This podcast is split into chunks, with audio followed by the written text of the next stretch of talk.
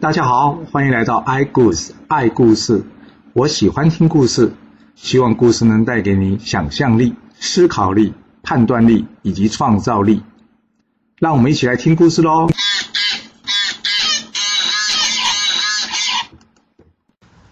上次我们说到呢，秦穆公亲率大军奔杀晋国而来，他留下了这个简书、姚瑜，还有他的世子婴，与大将孟明共同守国。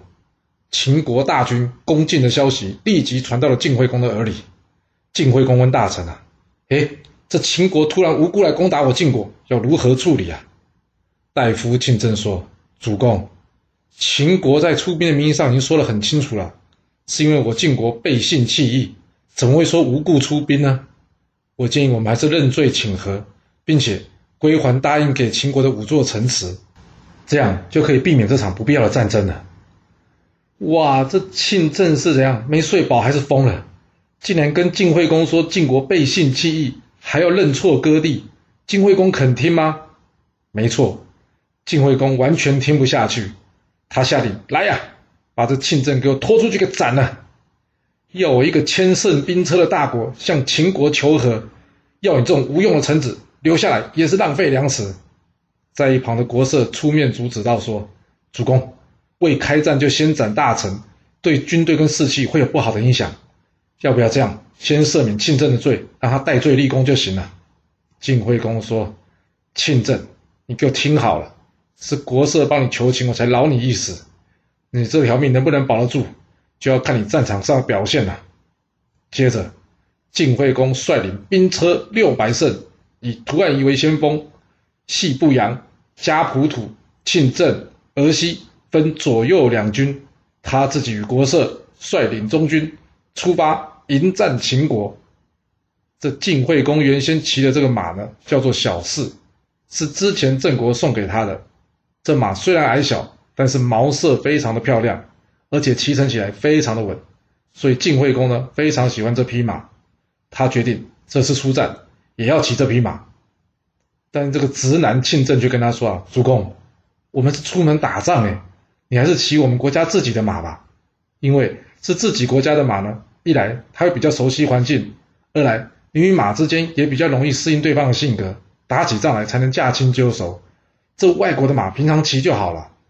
晋惠公怒视着庆正说：“我已经习惯骑这匹马了，你顾好你自己就好了。”由于这秦军的闪电出击，晋国并未防备啊。秦军渡河之后，连续三战三胜，很快的已经攻打到韩原这个地方了。秦军暂时在韩原安营扎寨。晋惠公一听，什么？秦军已经攻到韩原了？他摸着额头，皱着眉头说：“糟糕啊！”敌人已经深入我晋国境内了，这该如何是好啊？这时，超级直男庆正又说话了。哇，他每次说话都让人很担心呢。他说什么？他说：“招什么高啊？这篓子还不是主公你自己捅出来的？”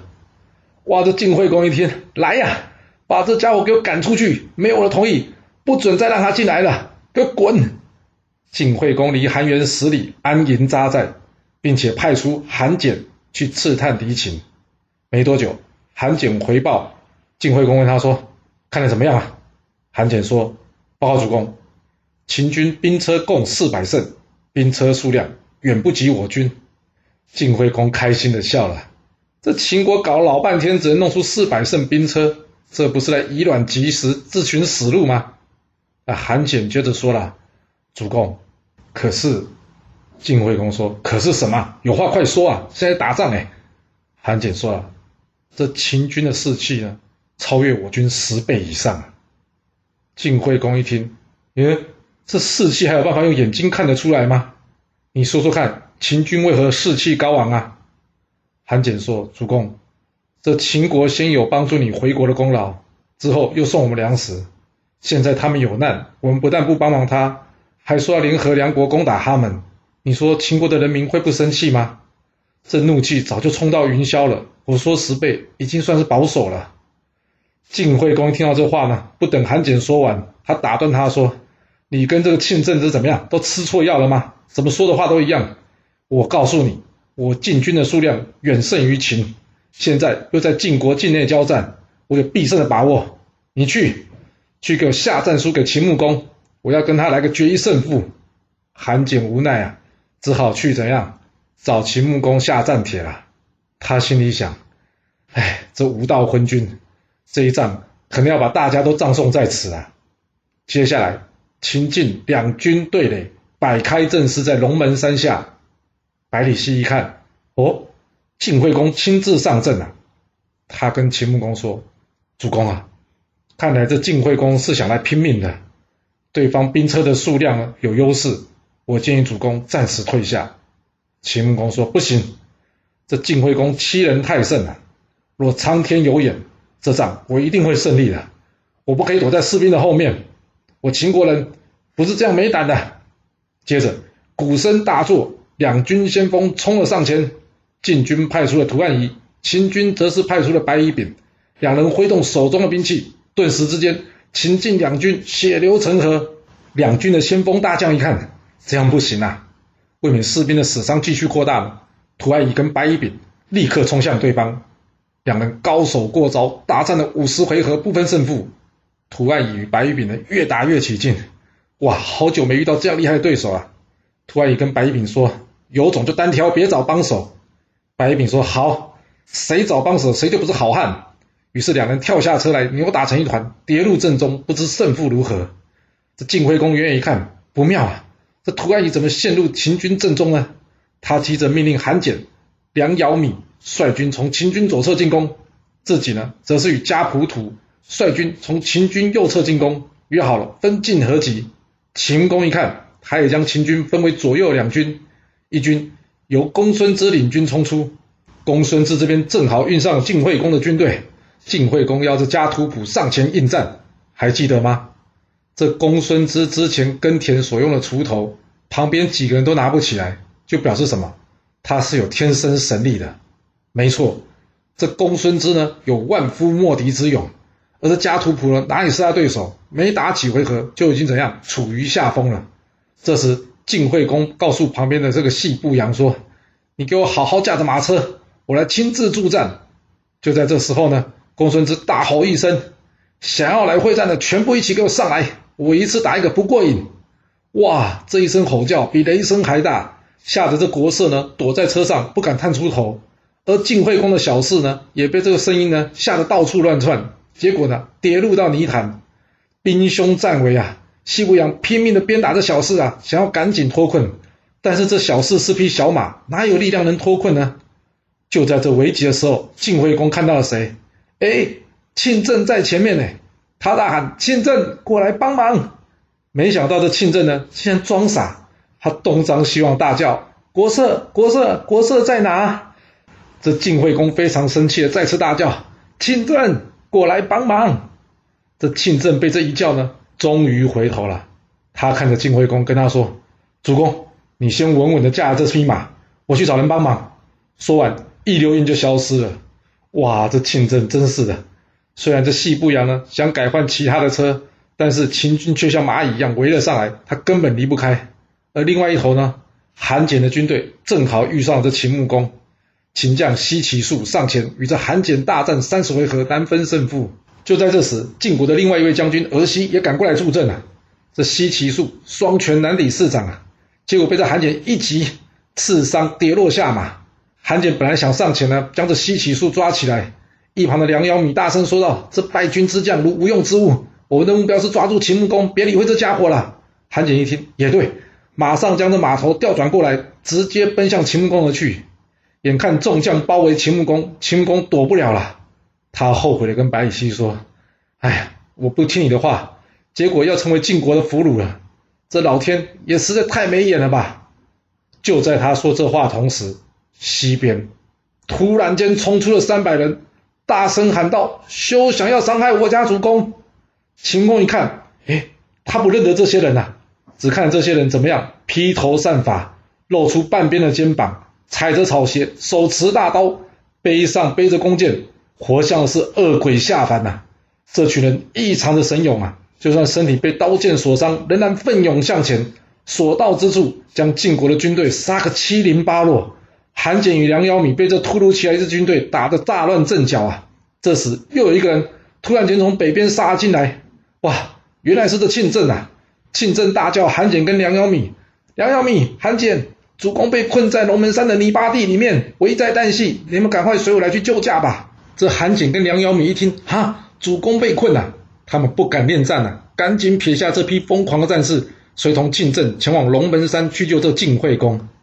不过到龙门山才知道，这晋惠公啊，早就被公孙支给抓了。更糟糕的是什么？国色、家普土、西不扬也一起被抓了。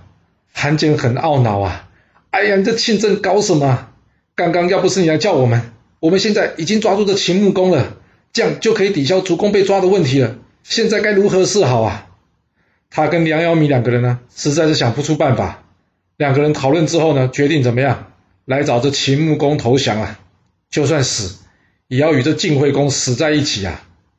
秦穆公这边呢，由于有这三百壮士的协助呢，加上韩简与梁尧米的突然撤退，结果秦军怎么样？反而反败为胜，击溃晋军呐！连受了伤的西起术呢，也被这三百壮士所救回了。龙门山下顿时之间血流成河，尸积如山呐！晋国六百乘的兵车，最后剩下不到两百乘。哎，啊，庆正呢？不是说去救晋惠公吗？庆正最后受了伤。带着这儿西呢，率领战败的晋国部队逃回到了晋国。秦穆公回到大营之后呢，先是向百里奚说：“哎呀，我不听你的话，差点兵败被俘，差点成为大笑话了。还好老天保佑，有这骑兵助我大秦，这仗才能险胜啊！来呀，快请这三百壮士进来吧。”秦穆公见到这些人之后呢，先是向他们行了大礼，再三感谢他们救命之恩。接着他问这些壮士：“请问你们是哪里人呢？为什么今天愿意为我拼死一战呢？”这批壮士呢，有人代表出来说话了。他说：“秦公，你忘了我们吗？之前你失去了几匹好马，就是我们这群人吃掉你的马。”哦，原来秦穆公在几年之前去这梁山打猎，一天夜里，突然间下属跟他回报，他有几匹好马不见了。经过一番的寻找呢，他们在这岐山之下发现了一群野人正在吃马肉。由于对方人数众多啊，所以派出去的人不敢打草惊蛇。他们回来向秦穆公报告，他说：“报告主公啊，找到这偷马贼了，不过马已经被他们杀了。我们可以派兵去把他们都抓起来。”但是秦穆公拒绝了，因为秦穆公认为没有人会故意来偷官马吃的了，一定是饿坏了。既然马都已经死了，为了这些死掉的马再去杀人，人家会觉得这秦穆公呢重视这畜生胜过重视人民了，所以他想算了，这件事就算了。之后他想一想，嗯，对了，顺便送一些好酒去给这些人吧。听说呢，这吃了上好的马肉，不喝点酒反而对身体不好。这士兵一听，觉得秦穆公也太慷慨了吧，不抓这些人还送他们酒。不过老大都说话，只好照做了。这士兵来到这群野人的地方呢，这群野人一看，哇，惨了，自己偷马的事情被官兵知道了，想说这下怎么办呢？但是万万没想到呢，这群官兵来告诉他们，秦穆公不但不怪他们了，还要送他们酒喝。所以这群人呢，当下立了一个誓言，将来只要有机会，就算是拼了自己这条性命，也要报答秦穆公的恩情啊。所以当他们这次听到秦穆公呢驻扎在韩原的时候呢，他们就赶紧赶了过来，想要加入秦军来报答秦穆公的恩情。只是没想到来的时候呢，刚好遇上秦晋两军正在会战。他们远远的呢就看出秦穆公的大旗了，所以决定呢一路朝着秦穆公的大旗冲杀过来，想要保护他。秦穆公听完之后仰天长叹啊：“哎，这山野之人都知道知恩图报，但这晋惠公却是恩将仇报。”这些的书到底读到哪里去了？秦穆公问这些人：“你们愿意当官吗？我想授予你们官职。”没想到呢，这些人就回答他说：“不啦不啦，我们都没受过什么教育，大师都不认识几个，怎么当官啊？我们今天来的只是想来报恩啊！现在看到你没事就好了，我们也要回去了。”秦穆公说：“不能这样啊！啊，对了，他找人拿些金银财宝给这些人，没想到这些人呢，坚持不要。”秦穆公想说：“好吧，那就照你们的意思吧。”他再三感谢这些人之后，目送他们回去了。这战争结束之后呢，秦穆公清点了一下自己将士，这所有的将军都还在，但独独少了简叔的儿子白乙丙啊，这怎么回事呢？他不是与晋国的先锋打在一起啊？啊人呢？秦穆公赶紧叫士兵去找，生要见人，死要见尸啊！这士兵找了好久啊，才在一个泥巴坑中发现两人。这两个人呢，已经力气用尽了，但是还是彼此紧抓着对方不放啊！士兵花了好大的力气，才把这两个人给拆开来呀，然后分别用两辆车载了回来。秦穆公一看白乙丙来了，赶紧上前关心他，但是这白乙丙啊，已经耗尽力气，连话都说不出来了。回头一看，晋国另外一位将军也是一样的，这画面看起来实在有点好笑啊。但秦穆公想，嗯，两位可真是英雄啊，彼此角力，真的是至死不肯罢手啊。他问一旁的人呢，有人认识这位晋国的勇士吗？这公子直上前说。之前我见过这个人，他是晋国的将军屠岸一。秦穆公接着问：“那这个人可以为我秦国所用吗？”公子之说：“主公不可以啊！这个人呢，先从李克杀掉了国君左子，后来又逼死李克，之后还陷害批政府等大臣，这是个反复的小人，不可以留啊！”秦穆公一听啊，也是个小人，嗯，他说：“来呀！”将这被主卖友的人给我拖出去给斩了。之后，秦穆公将自己身上衣服脱了下来，盖在这白衣丙的身上，请人赶紧将他送回秦国医治。后来，这白衣丙啊，经过半年的休息，身体才恢复。不过，这不是现在要讲的重点啊。现在要讲的重点是什么？秦穆公该如何处置这个晋惠公啊？秦穆公对这晋惠公说：“你干了这么多坏事，还不怕来见我？”那就先请你移驾到我秦国吧，等我想好之后再决定如何处置你。晋惠公这时候已经是阶下囚了，还能说什么呢？只能跟着走了。秦国大军刚刚回到秦国国境之后，秦穆公召集大臣，他问大臣们呐：“这晋惠公背信忘义，我打算用他来祭天，你们看可不可以啊？”公子直说：“我赞成。”但是公孙之说：“主公不可以啊！晋国是大国，我们已经杀了他人民了，现在又抓了他的国君。要是把他的国君也给杀了，我只怕晋国怨恨我们秦国会更加深呐，从此冤冤相报，没完没了啊！”公子直说：“我的意思不是说只杀了晋惠公，而是杀了他的同时呢，我们可以去帮晋国迎接回这个公子重耳回国。重耳是个贤能的人。”我们替晋国除掉一个昏君，改立一个民主。我相信晋国的人不但不会恨我们，反而会感谢我们的。公孙之说：“你这话说的很对，但是执行上恐怕有困难了。之前这重耳呢，不愿意因为父亲过世而去抢夺爵位，难道现在会因为我们帮他杀了他弟弟，他就愿意回去做国君吗？怕就怕这重耳又不回去，晋国只好另外再找一个。这跟让夷吾当国君有什么不一样呢？好吧。”就算重耳愿意回国当国君吧，会不会他一当上国君，就说要为夷吾报仇，出兵来攻打我秦国呢？结果是不是把我们对夷吾的恩情给毁了，换来了重耳的仇恨吗？秦穆公接着问：若不杀他，那是要把他放逐关起来，还是放他回晋国？哪个做法比较好？现在假设你是秦国的大臣嘛，你也可以想想看，哪个方法比较好？想到了吗？这公孙之说啊，关他不过就是个匹夫，还要浪费粮食。要是放逐他的话，恐怕有人会去接应他，他早晚逃回晋国的。既然他早晚要回晋国呢，干脆我们大方点，放他回去吧。秦穆公说：“这这不就等于我们龙门山之战白打了吗？”公孙支说：“主公，我还没说完呢。当然不是直接放他走了，我们要这晋惠公呢，依照诺言。”将五座城池交给秦国，并且将他的世子禹留在我们秦国做人质，唯有这样，我们才可以放他回去。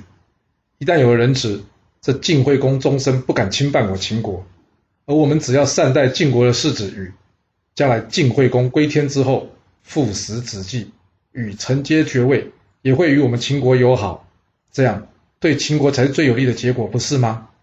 秦穆公听完之后说：“嗯，公孙之这话有道理啊。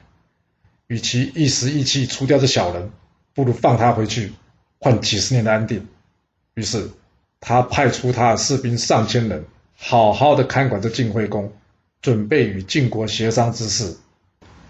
你有没有想过，秦穆公真正不杀晋惠公，其实是还有其他的原因呢？真正的原因，我想是。他不希望晋国有个英明的君主啊。其实这句话呢，当初是出自公子职的建议，不过连公子职自己恐怕都忘了。当初他建议呢，用夷吾代替重耳为晋国国君，就是因为呢，邻国弱则秦国强。这愤怒与战争让人杀红了眼啊。所以，如何让自己能冷静下来、理性思考，真的很重要的。你看这公子职之前的建议都非常中肯，但在这个时候怎么样，却也忘了自己曾经说过的话。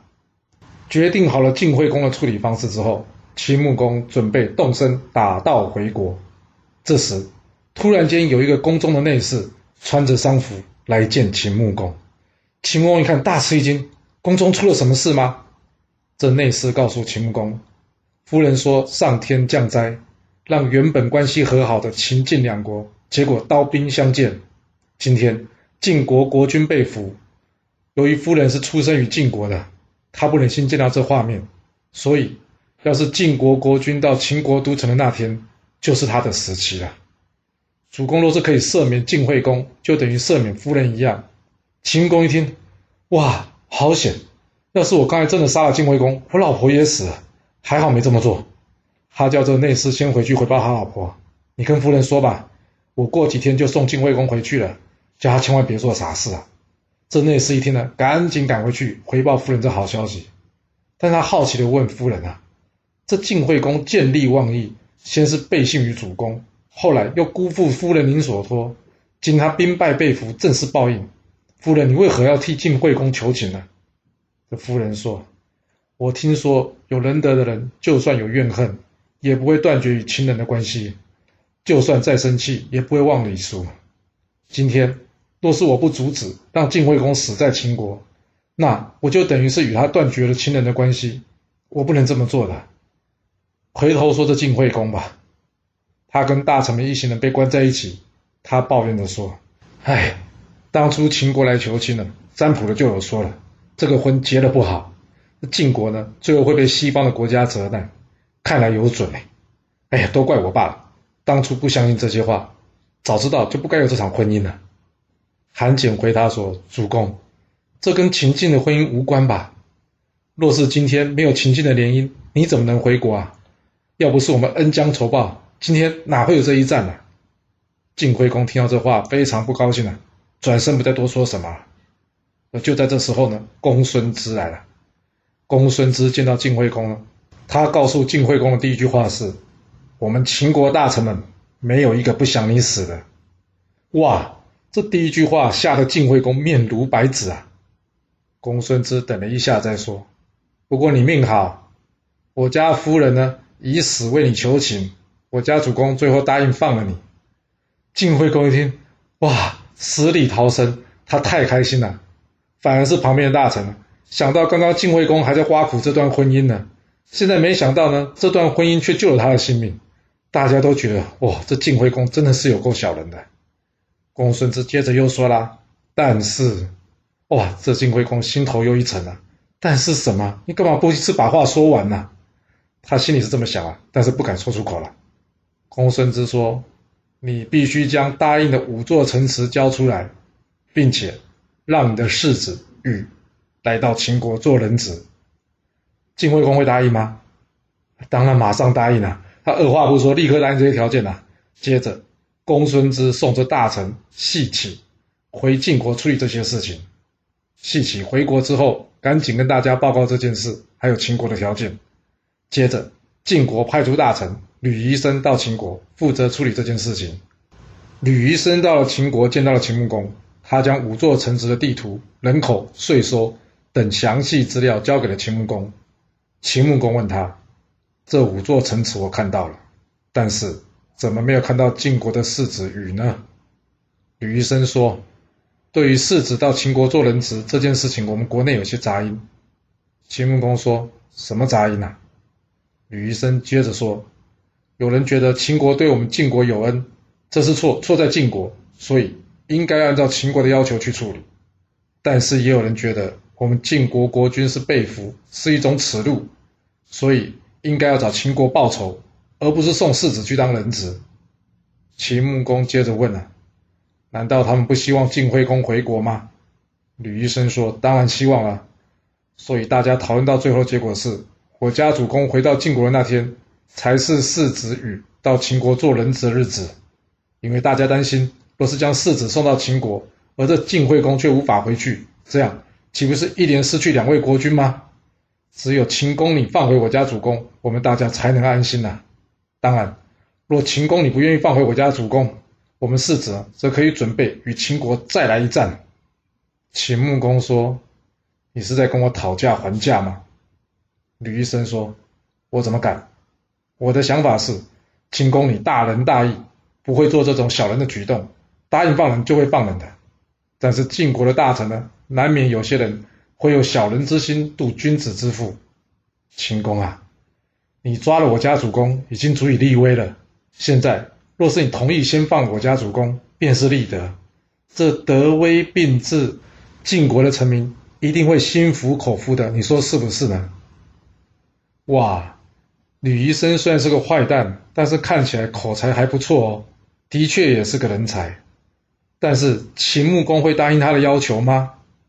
还是秦晋会再来一战呢？这故事会如何的发展呢？我们要到下次才能跟各位说喽。好了，今天先说到这。若是喜欢今天的故事，记得给我五星评价，给我支持，或是点赞、订阅以及分享哦。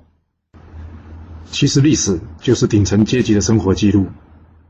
若能了解他们的思考模式以及作业方式，我们便能有机会改变自己的未来。希望今天的故事能对你有所帮助。